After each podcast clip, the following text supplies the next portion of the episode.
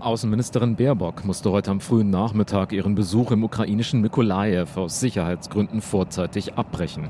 Bei der Besichtigung einer von Deutschland mitfinanzierten Wasserentsalzungsanlage in der Hafenstadt Mykolajew hatte das Sicherheitspersonal eine russische Aufklärungsdrohne entdeckt.